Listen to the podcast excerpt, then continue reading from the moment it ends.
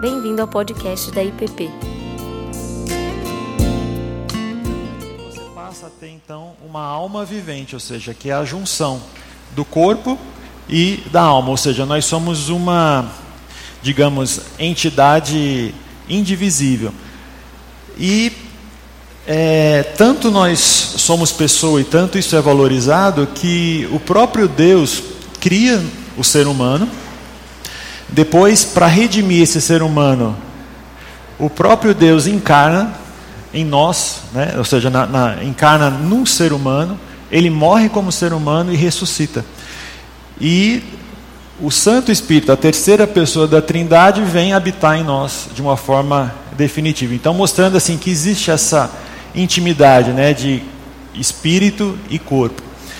E vimos também é, que, na verdade, embora exista a soberania de Deus em relação ao quanto que a gente vai viver, é, existe uma responsabilidade também do ser humano. Até a gente comentou que é uma, uma guarda compartilhada, né? ou seja, a partir do momento em que nós somos libertos, nós temos autonomia para determinadas escolhas, que podem ser boas ou podem ser más. Né? Tanto, tanto é que a gente viu aquele texto em que Moisés estava ali no limite, na fronteira da terra prometida, e ele disse para o povo: Olha, tem duas possibilidades para você, a vida e a morte, né? ou seja, vocês devem escolher.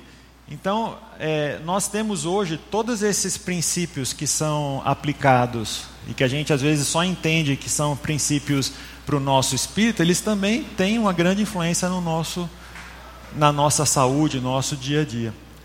E infelizmente nós somos pessoas é, limitadas, somos pessoas que vão adoecer e a nossa esperança ela não está apenas nessa vida, porque a gente sabe que nós teremos a ressurreição do corpo, e aí sim, com esse corpo glorificado, as coisas serão diferentes. Mas enquanto isso, a gente precisa aprender a como cuidar, como exercer a mordomia no, em nós, como pessoas. Né? E aí hoje a gente vai dar continuidade nessa questão ainda da, da genética e da infância, como que isso influencia a nossa saúde. Né? E aí, lá em Eclesiastes tem um versículo interessante, Eclesiastes 9:11, que ele diz uma assim: "Percebi ainda outra coisa debaixo do sol. Os velozes nem sempre vencem a corrida. Os fortes nem sempre triunfam na guerra. Os sábios nem sempre têm comida. Os prudentes nem sempre são ricos. Os instruídos nem sempre têm prestígio." pois o tempo e o acaso afetam a todos. E aí a gente pensa assim, o acaso, né?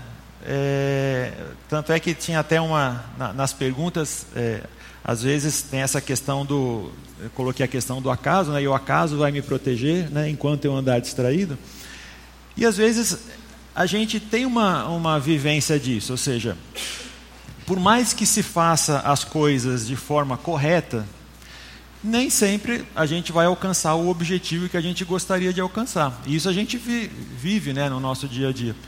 E na saúde é a mesma coisa. Então, assim, por mais que eu tenha responsabilidade também sobre a minha saúde, não quer dizer que sempre que eu fizer as coisas de forma correta, eu vou ter uma saúde plena, eu vou ter uma vida longa.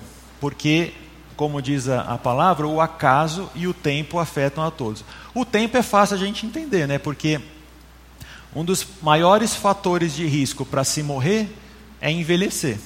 Ou seja, se você envelhece, chega um momento que as coisas vão acontecer. Então, o tempo, ninguém tem, tem dúvida disso, né? Mas o acaso, né? Aí a gente tem que entender assim, o que, que significa acaso. Então, assim, do ponto de vista é, até científico, para vocês terem uma ideia, assim, quando a gente faz uma pesquisa e a gente testa um determinado medicamento, a gente testa ele versus um, um idêntico. Você olha para o comprimido, ele é idêntico. Então tem um grupo que vai tomar um medicamento e tem um outro grupo que vai tomar um comprimido igualzinho àquele medicamento. Ou comprimido, ou injeção, ou um procedimento, tudo vai ser igual. Quem está tomando o medicamento? O médico que está administrando naquela pesquisa, nenhum deles sabe qual é o princípio ativo, qual é a, a substância, né? E o paciente também não sabe, os pesquisadores também não sabem. No final do estudo, é então pego aquele código daquele medicamento ou daquele placebo que a pessoa tomou, e aí é verificado se aquele código representa o medicamento mesmo ou se era apenas um placebo.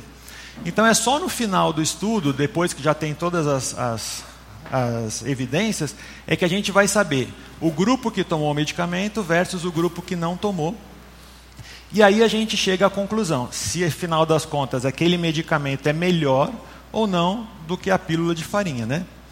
Bom, para isso, é, a ciência ela acabou definindo que existe uma chance disso acontecer de forma aleatória, né? Ou seja, e, e de repente daquele resultado não representar a verdade. Então, como é que a ciência aleatoriamente fez isso? Ela colocou como 5%, não tem essa margem de erro das pesquisas eleitorais? Então, a ciência coloca 5% seria uma margem de erro aceitável. Então, por exemplo, se eu testo um remédio para dor, e aí o remédio consegue diminuir a dor em 70% das pessoas, e a pílula de farinha consegue resolver também em 30%, eu faço a análise e vejo se essa margem de erro estaria menor do que 5%. Se tiver, eu aceito como verdade que aquele medicamento ele realmente é eficaz. Bom, por que tem esse 5%? Porque existe o que a gente acha que é acaso.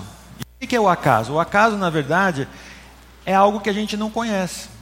Pode existir alguma influência ali, só que eu não conheço aquela, eu não conheço por que, que aquilo está acontecendo. Então eu determino que isso é acaso. Então o acaso aqui não é aquela questão de sorte, não é aquela questão assim é, mística, né? Na verdade, o acaso são fatores que a gente desconhece, mas que afetam.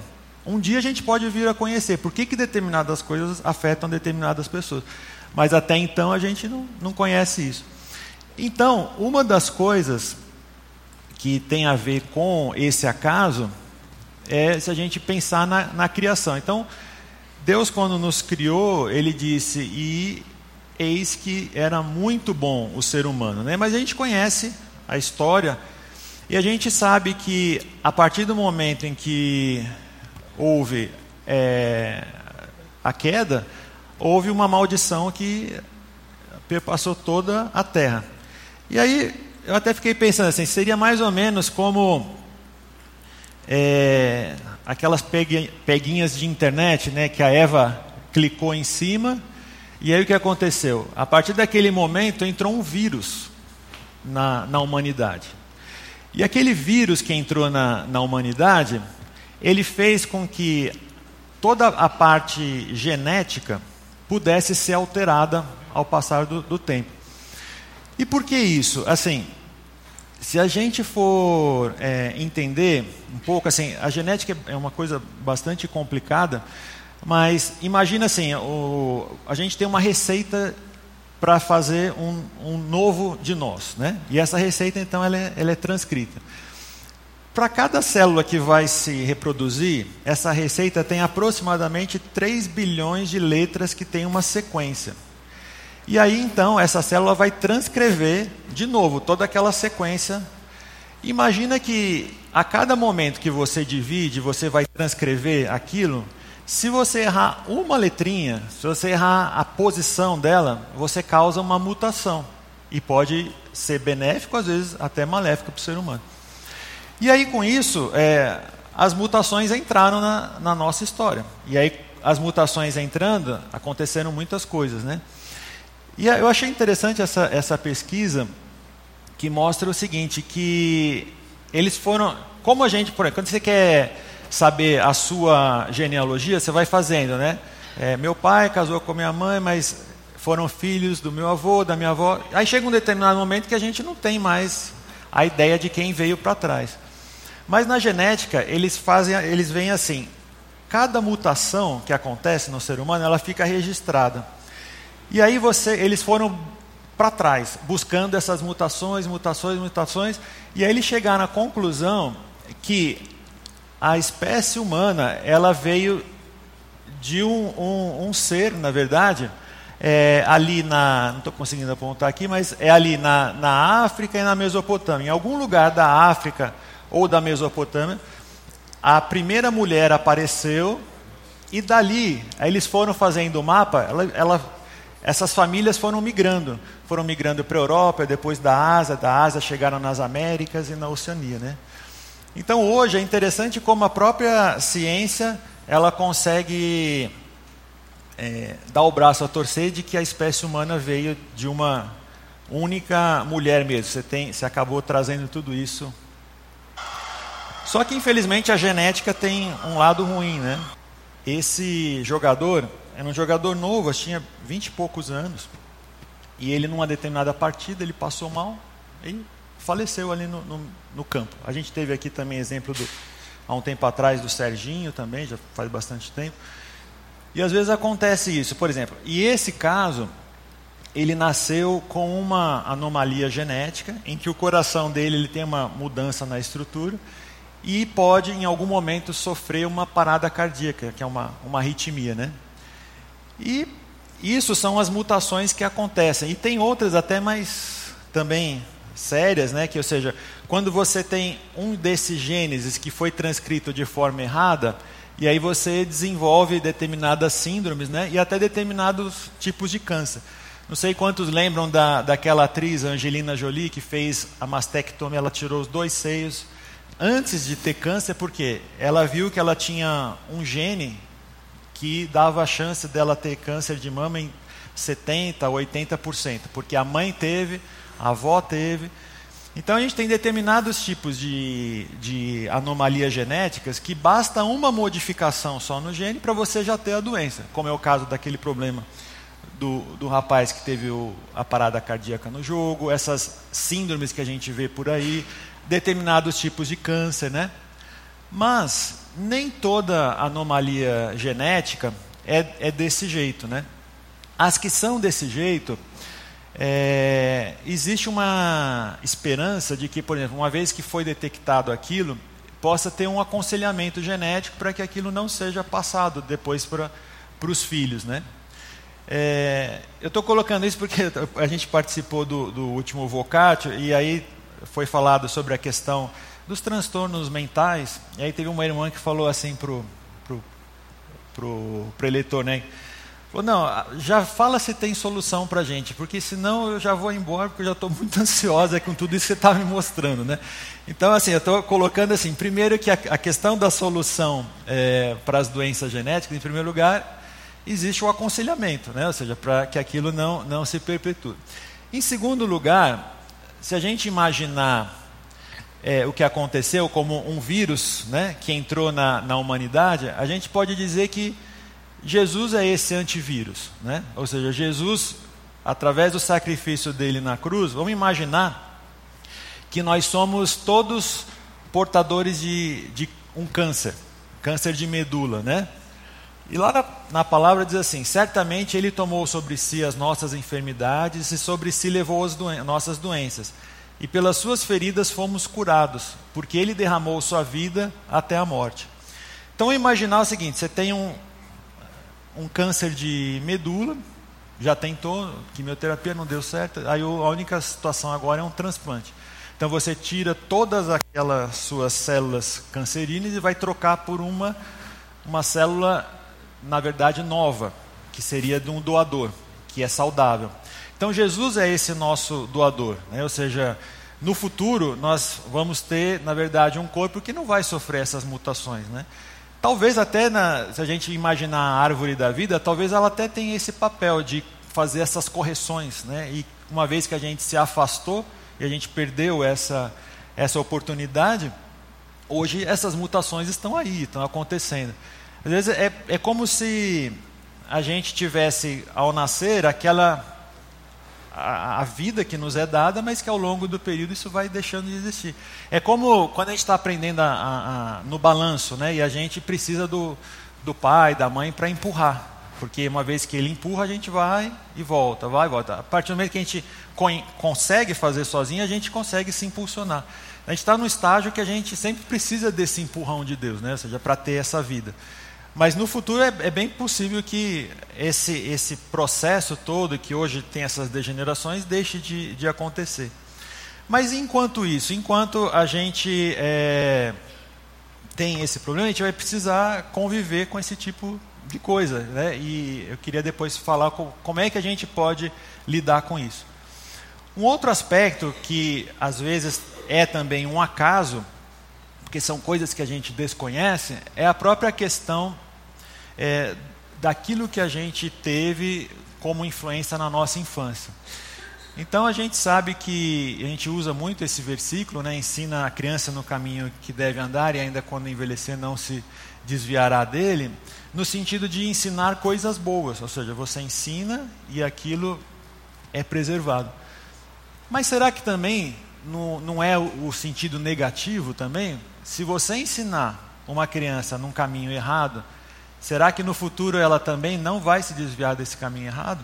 Então vamos imaginar, por exemplo, esses aviãozinhos, essas crianças que são pegas para ser pequenos traficantes aí nas favelas.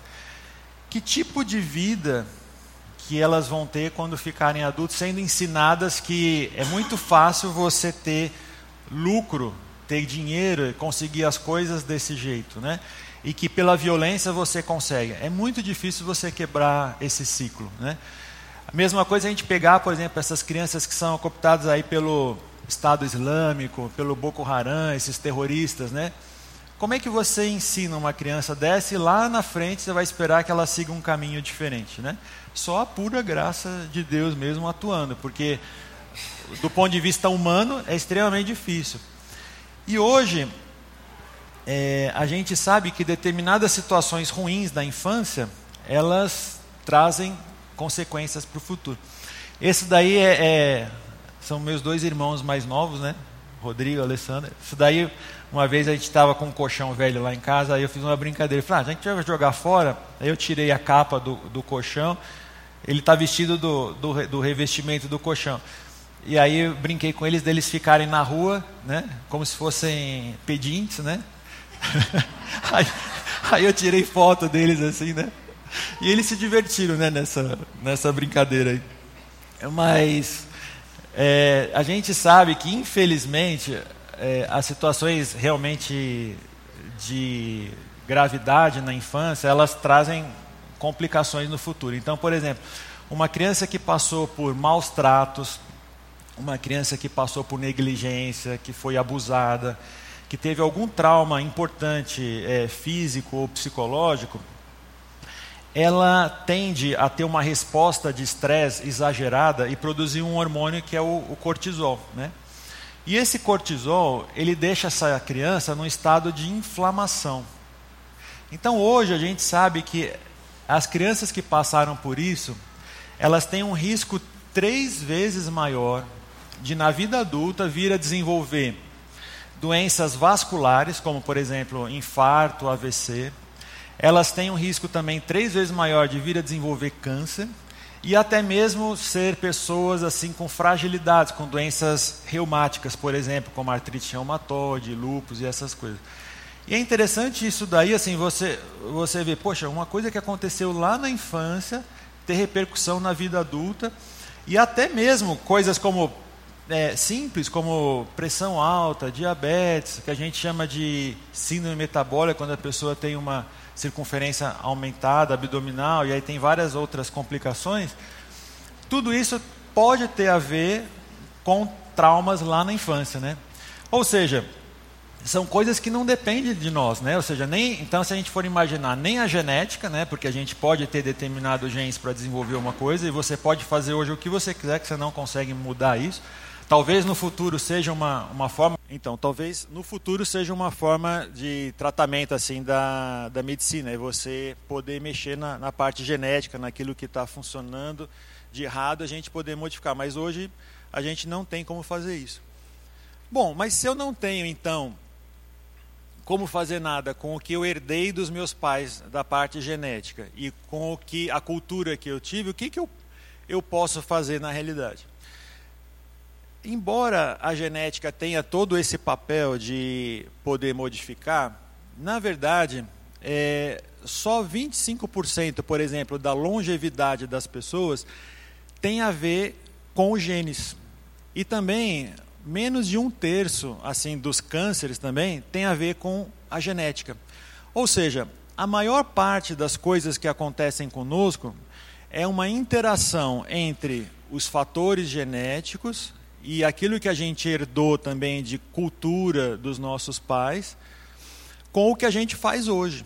Então, a gente tem sim como pelo menos influenciar. Então, por exemplo, quando a gente vê determinadas culturas, determinados tipos de alimentação, a gente sabe que isso vai influenciar também em algumas coisas. Então, por exemplo, é, hoje, se você é, pensar um pouco na questão dos comerciais e as crianças, é, mais ou menos a cada 30 é, segundos de, de comercial da, que envolva a parte assim, de alimentos, você consegue influenciar em mais de 70% a compra de determinados produtos pelos pais. Então, ou seja, as crianças assistem e elas conseguem influenciar isso daí na, no dia a dia na compra. E desses alimentos que aparecem na televisão, a maior parte é rica em açúcar e gordura, justamente aquilo que acaba fazendo com que as crianças se tornem obesas, né? E assim, 80% das crianças entre 10 a 14 anos que tem um dos pais obesos, ela se tornará um adulto obeso também, né? Então é uma coisa a, a se pensar, né?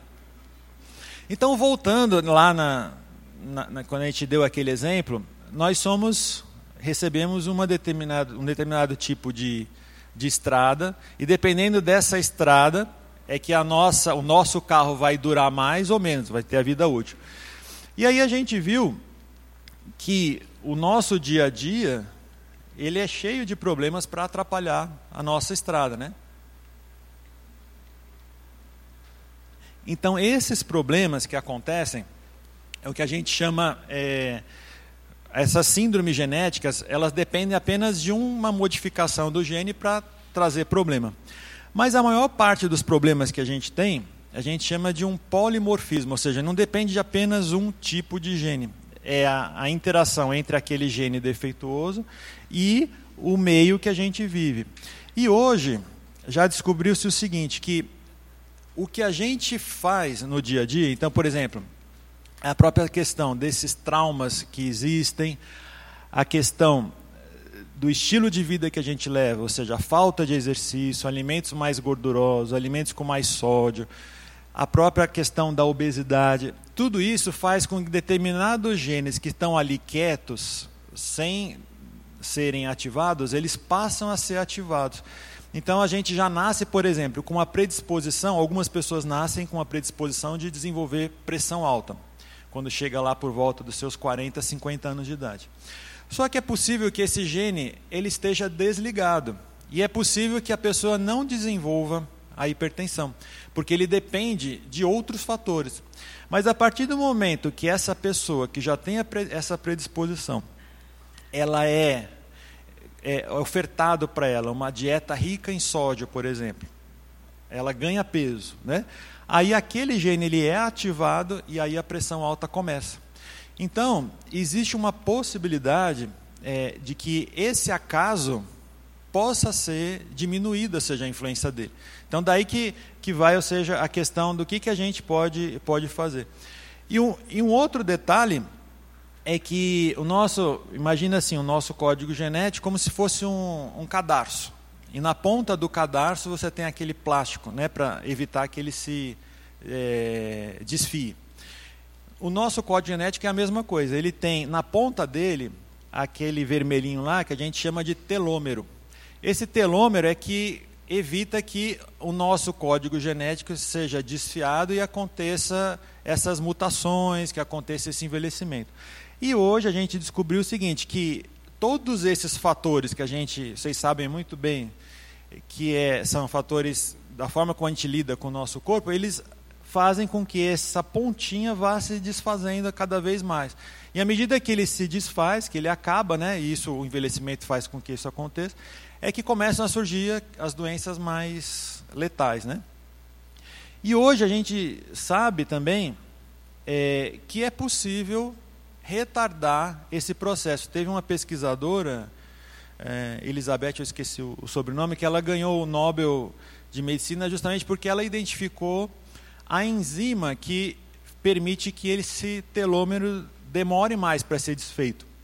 E aí o que é interessante que ela descobriu é que as atitudes saudáveis, como por exemplo, dormir, se alimentar adequadamente, meditar, fazer exercícios, tudo isso preserva mais esse telômero e aí você consegue retardar essas doenças, ou pelo menos retardar também o envelhecimento. E aí a gente vê o que, o que Deus diz para Caim, né? ou seja, se você fizer o bem, não será aceito, mas se não o fizer, saiba que o pecado o ameaça à porta. Ele deseja conquistá-lo, mas você deve dominá-lo.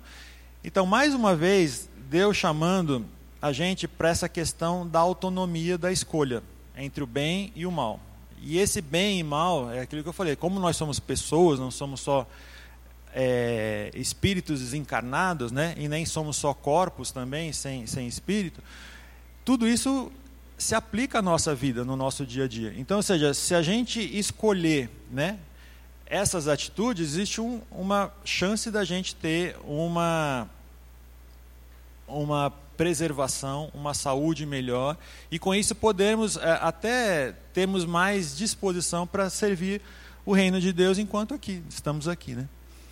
Em relação a, até essa questão é, do que a gente aprendeu, né? Então, não se deixem amoldar pelos maus desejos de outrora, quando viviam na ignorância. Pois vocês sabem que não foi por meio de coisas perecíveis, como prata ou ouro, que vocês foram redimidos da sua maneira vazia de viver, transmitida por seus antepassados. Na verdade, assim, existe uma, uma tendência até da, da psicologia de, às vezes, culpar os pais por quase tudo, né? Mas muitas vezes eles fizeram o melhor que eles tinham com o que eles sabiam à época, né? Então muitas vezes eles nos deram coisas e nos ensinaram coisas porque eles achavam que era, que era o melhor. Por exemplo, é, eu lembro quando, quando eu era criança, antes assim, nos meus oito anos, que para mim era uma felicidade muito grande quando minha mãe chegava e falou assim, olha, é, vai lá na, na, na, padaria ali na esquina e, e compra um, um chocolate. Na época o que eu gostava era o, antigo chamava Cri, né? Que era um, hoje é o Crunch, né? E para mim era uma felicidade muito grande, porque eu, eu, associava aquele momento, né, de família e tudo e, e, uma coisa gostosa. Então aquilo vai ficando na sua na sua mente, né? Ou seja, um doce te dá um prazer, você associa com uma coisa boa, que é estar em família, né? E aí você quer de novo manter aquela aquela atitude. Mais para frente, na, na, na, adolescência, eu fazia uma coisa assim absurda, que era, às vezes assistia um filme à tarde, comia um pacote daquelas bolachas São, antigamente chamava São Luís, hoje é Bono, né? Aquela que é recheada de chocolate. Comia um pacote daquele um litro de Coca-Cola vendo um filme, né? Então imagina, imagina assim a explosão de prazer, né? Você vem assistir a um filme muito doce, né? Muita dopamina no cérebro e tal. Aí quando eu comecei é, na, na, residência, a gente tem plantões que são difíceis, são plantões de pronto-socorro e tal. O que, que eu levava para o plantão para me dar prazer? Eu levava Coca-Cola e a bolacha de chocolate. Se eu tivesse continuado com tudo isso que eu aprendi né, na, na infância, eu acho que eu nem estaria aqui hoje. Né?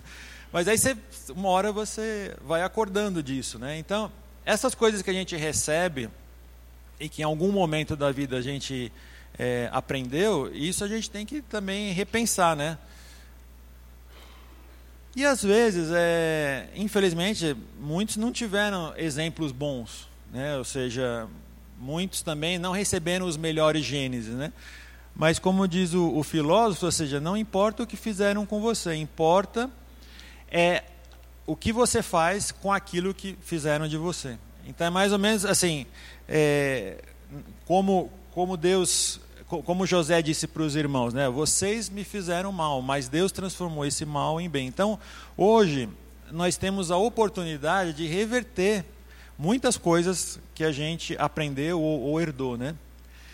E isso é tão verdade que às vezes é, tem algumas pessoas que falam: não, isso tudo é bobagem, essa história de, por exemplo, da nutrição, sempre tem vários erros, uma hora o ovo pode, outra hora não pode, né?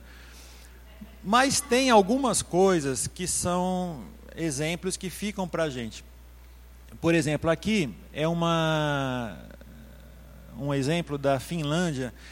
No final da década de 60, início de 70, era o país que mais tinha morte por doença cardiovascular, infarto e AVC na Europa e, e do, no mundo de uma forma geral. Eles tinham uma alimentação muito ruim, porque é lá é muito frio, eles têm menos acesso a verdura, legumes, eles têm, tinham uma dieta muito rica em gordura. E foi feita uma campanha nacional, e principalmente numa comunidade com, com o piloto, e ali a gente vê, eles eles fizeram a campanha para diminuir a quantidade de gordura na alimentação, então diminuíram a manteiga e o leite, assim, tipo A, né, digamos assim. Diminuíram a ingesta de gordura saturada, ou seja, começaram a trocar a carne de porco, que era bem mais frequente, por é, frango, né? E fizeram a campanha também para parar de fumar, porque eles tinham, acho que mais de 30% da população era tabagista. Aí a gente vê que eles saíram de uma mortalidade extremamente alta no, no ano de 69 para uma bem baixa. Eles diminuíram de 700, 700 mortes para 200 mortes né, no final de 2003 e tornaram o país com a menor mortalidade, por uma das menores mortalidades por doença cardiovascular da Europa. Você vê, com uma mudança de atitude. Então, existe essa, essa possibilidade para a gente também, né? Deixa eu só colocar aqui. I have a problem with New Year's resolutions, not because they often fail or because they're too difficult, and not because I'm bad at them either. I mean, I've only been in love for four new years. No, I have a problem with resolutions because people think that that's it. It's for one time to change. Now, don't get me wrong, we definitely all need change. Have no idea how to ride a bicycle and I know Mother has no idea what a toilet is for. And some of you, yeah, you probably should get out of the house more. But one big solution probably isn't going to do it. Sorry. So now what? Flush your resolutions down the toilet for one my little brother can't use? Of course not. Keep your resolutions, but go easy on yourself. Will you change? Maybe, but probably won't happen in one big moment. It'll happen in thousands of little moments. Every time you choose to forgive or slow down or be grateful or stay calm, each little moment that you choose what's what instead of what's easy. Faith instead of doubt, love instead of hate. That's where the change happens. Even if you fail one or two or 30 times, it's okay. You've got thousands of more little moments ahead of you. You'll get better. So happy new year, God bless, and I'm off to ask my dad to get a bike. If so, or a pony. Bye! Então, assim, eu, eu acho que esse exemplo é, é interessante para a gente pensar na questão da, do que, que a gente pode fazer, porque às vezes grandes mudanças re, realmente são difíceis, né? Mas se a gente pensar o que está lá em Provérbios, né? A vereda dos justos é como a luz da aurora, que vai brilhando mais e mais até ser dia perfeito. Então eu acredito que nós somos chamados também para, às vezes, pensar em pequenas mudanças que podem influenciar, né? pequenas mudanças no nosso dia a dia que podem trazer um, uma melhor perspectiva para a gente, do ponto de vista como, como pessoas. Né? E a ideia é, desses encontros que a gente vai ter é justamente conversar sobre essas pequenas mudanças. Né? A primeira pergunta que, que a gente faz, na, na verdade, quando acontece alguma coisa errada, inesperada né, na nossa vida, é por que eu, né? Por que comigo? Então, quando a gente tem uma doença dessas que pode causar a morte nossa ou de alguém querido, né? É, é, natural, né? Ou seja, quando acontece uma catástrofe também, é natural que a gente pense desse jeito. Mas se a gente pensar no que Jesus disse, ele falou assim: para que vos torneis filhos do vosso Pai celeste, porque ele faz nascer o seu sol sobre maus e bons e vir chuva sobre justos e injustos. De novo a gente olha o sol e a chuva, os elementos da natureza como algo bom. E realmente, com o sol e a chuva, você tem a plantação, então, para aquela sociedade agrícola é interessante. Mas vamos imaginar que também o sol em forma demasiada, ou a ausência da chuva, ou a chuva em forma demasiada também, vai prejudicar a agricultura. E nós estamos num mundo natural e que as leis da natureza exercem sobre nós um certo papel. Então, a questão, talvez, a gente pensando agora no ponto de vista da saúde, se eu tenho a possibilidade de ter dado um determinado gene, né? Se eu ter sido ensinado de forma inadequada, e hoje acontece determinadas coisas é, na, na, nossa vida, e levando em conta que nós estamos sobre a ação da natureza, a questão que a gente precisa, essa é a primeira pergunta para a gente, é o seguinte: por que não eu e por que não comigo? Então, ou seja, se acontecer algo de errado na minha vida, por que não eu? O que, que eu tenho de especial? O que, que eu tenho de diferente que eu vou quebrar as leis da natureza de um mundo caído? Então, acho que essa é a primeira pergunta para a gente conversar em grupo. Né? Por que? E isso analisando, vamos analisar do ponto de vista da era da graça que nós estamos hoje, né? Em que tudo é misericórdia e tudo é graça. Então, ou seja, por que não eu? Por que não comigo? O que, que eu tenho de especial para estar livre dessas coisas? E a segunda pergunta é: há algum hábito que você tenha iniciado na infância ou na adolescência e que hoje seja prejudicial? E você já pensou em alguma estratégia para ajudar a abandonar esse hábito? Então a ideia é de conversar sobre essas duas, essas duas coisas, né? E depois a gente termina. Bom, pessoal, vamos, vamos terminar, vamos voltar aqui. Alguém gostaria de comentar alguma coisa? Bom dia. Luciano, é, na verdade é um rápido comentário. É, é, primeiro, antes, queria parabenizar a iniciativa né, sua, do pastor Tiago, por essa série, que eu acho que a gente, puxa vida, tem muito a, a aprender sobre isso e sobre como integrar a nossa espiritualidade com o nosso corpo, que eu acho que é bem negligenciado esse aspecto e a gente tende a confundir espiritualidade com corporalidade no sentido de que o espiritual é o não físico, quando na verdade espiritualidade é não estar no espírito, né, ou com o espírito. Esse é o sentido. E, e eu só para complementar tudo que você já falou, você mostrou aí como que os traumas na infância deixam marcas e causam problemas físicos, né? Os, os emocionais e espirituais até a gente já sabe. Mas eu queria só complementar uma matéria que saiu agora em, no na jornal Estado de São Paulo, foi dia 3 de outubro de 2018, onde eles, os cientistas agora estão começando a investigar o, o que o abuso é, em crianças, portanto os traumas, ou portanto o pecado, deixa na, como marca no DNA. Então, é, não só nas crianças que sofreram os traumas, mas como isso passa para a próxima geração. Né? Então, é, eles estão investigando é, essas alterações constantes no DNA que são criadas por um processo chamado de metilação, que são as mudanças no, no DNA.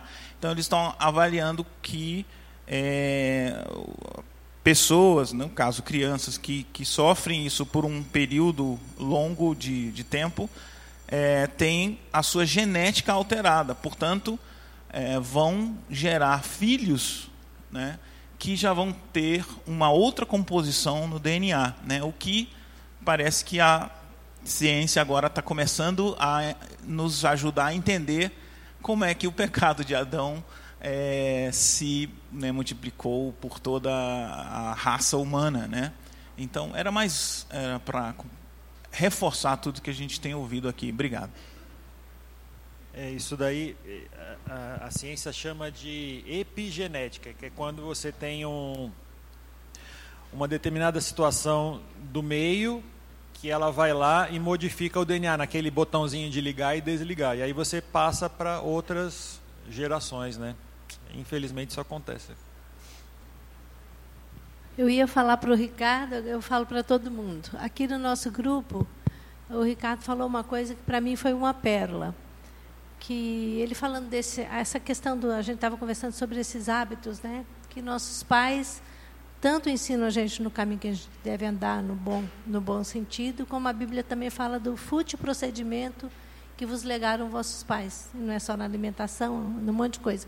E a dificuldade que nós temos de olhar para os nossos pais, tendo em perspectiva que eles fizeram o melhor que estava no alcance deles, e identificar essas coisas negativas e deixá-las, né? E como se a gente quase que estivesse traindo-os. Porque, puxa, eles fizeram o melhor que eles puderam.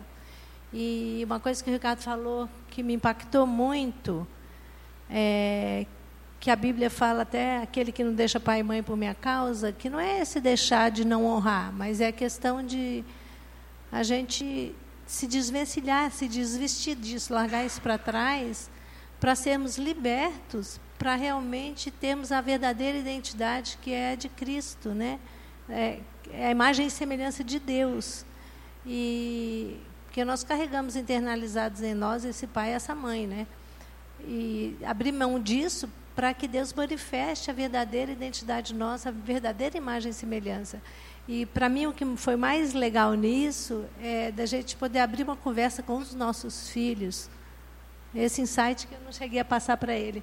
Porque da mesma forma eles trazem um pai e uma mãe internalizados que demandam deles comportamentos e posturas e posicionamentos que os escravizam, provavelmente. Coisas boas, que isso os ajuda, mas coisas negativas.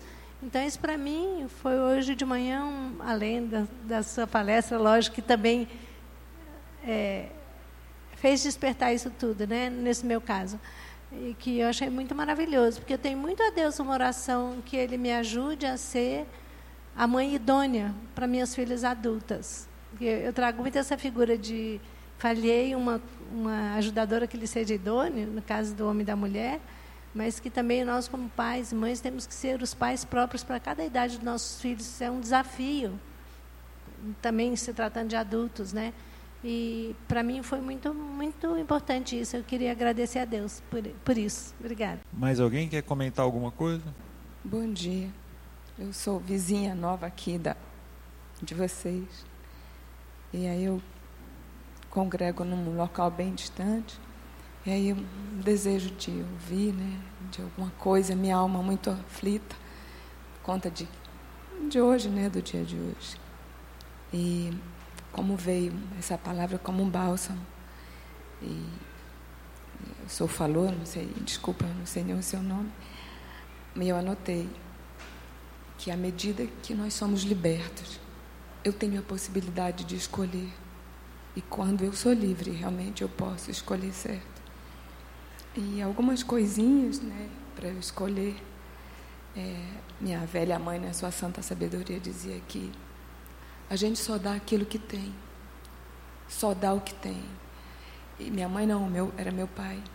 E eu e quando eu sou livre, então eu posso passar para minha para minha descendência as escolhas corretas, como escolher corretamente, seja na alimentação, seja na, no hábito de estar a cada manhã buscando, me alimentando, alimentando o meu espírito para segurar o tranco do dia, né?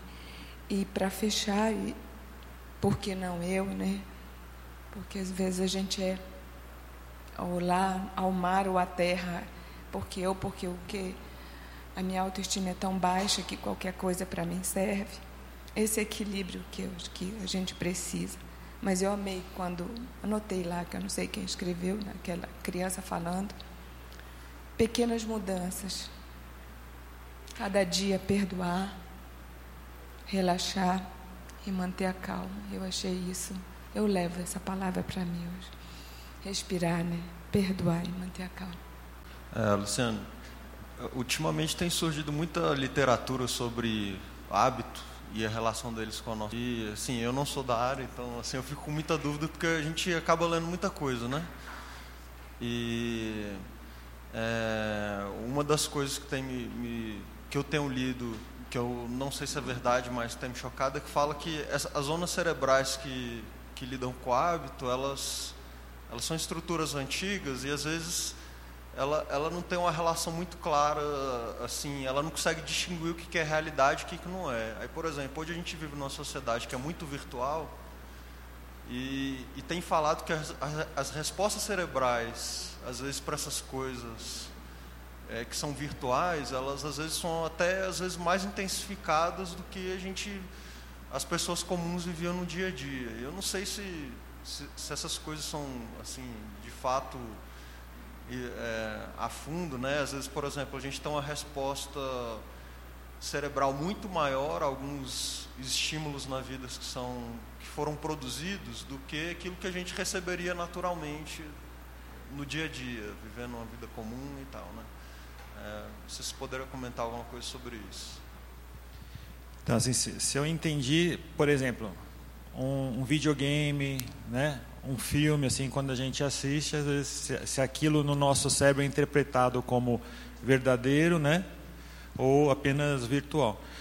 É, quando, assim, numa fase mais infantil, existe mais essa possibilidade. Mas à medida que a gente cresce, que essa parte da, da frente do cérebro, que é o córtex pré-frontal, ela se ela amadurece, Aí a gente já tem essa noção bem definida de virtual e, e real. Tanto é que quando você, por exemplo, assiste a um filme, é, por mais que você se envolva, em algum momento você vai se dar conta que aquilo é um filme, né? Que aquilo, às vezes a gente até fica, o filme, quando é bom você até se envolve, você até fica da raiva, né? Da pena, da sentimento de amor, mas depois você sabe que aquilo, na verdade, é, é virtual.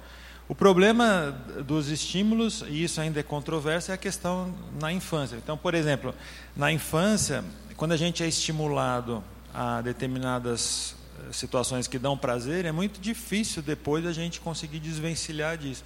Então, por isso que não é, não é por acaso que, por exemplo, nos Estados Unidos, eles estabelecem que a bebida alcoólica é depois dos 21 anos. Porque é quando o cérebro já amadureceu mais e consegue realmente não ficar tão dependente, né? Então, se uma criança é exposta, por exemplo, ao cigarro, né, adolescente, a qualquer outra droga, ela tem, vai ter mais dificuldade de se livrar daquilo do que se ela fosse exposta quando na fase adulta, né? Então, isso pode acontecer mesmo. Então, vamos é, orar.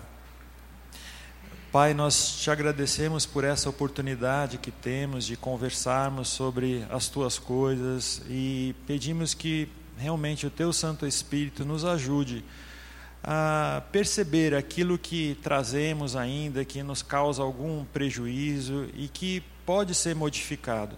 E para isso pedimos a ação realmente do teu Santo Espírito, porque sabemos o quanto é difícil, Senhor às vezes abrirmos mão de determinadas situações de prazer e que muitas vezes trazem algum malefício para a gente.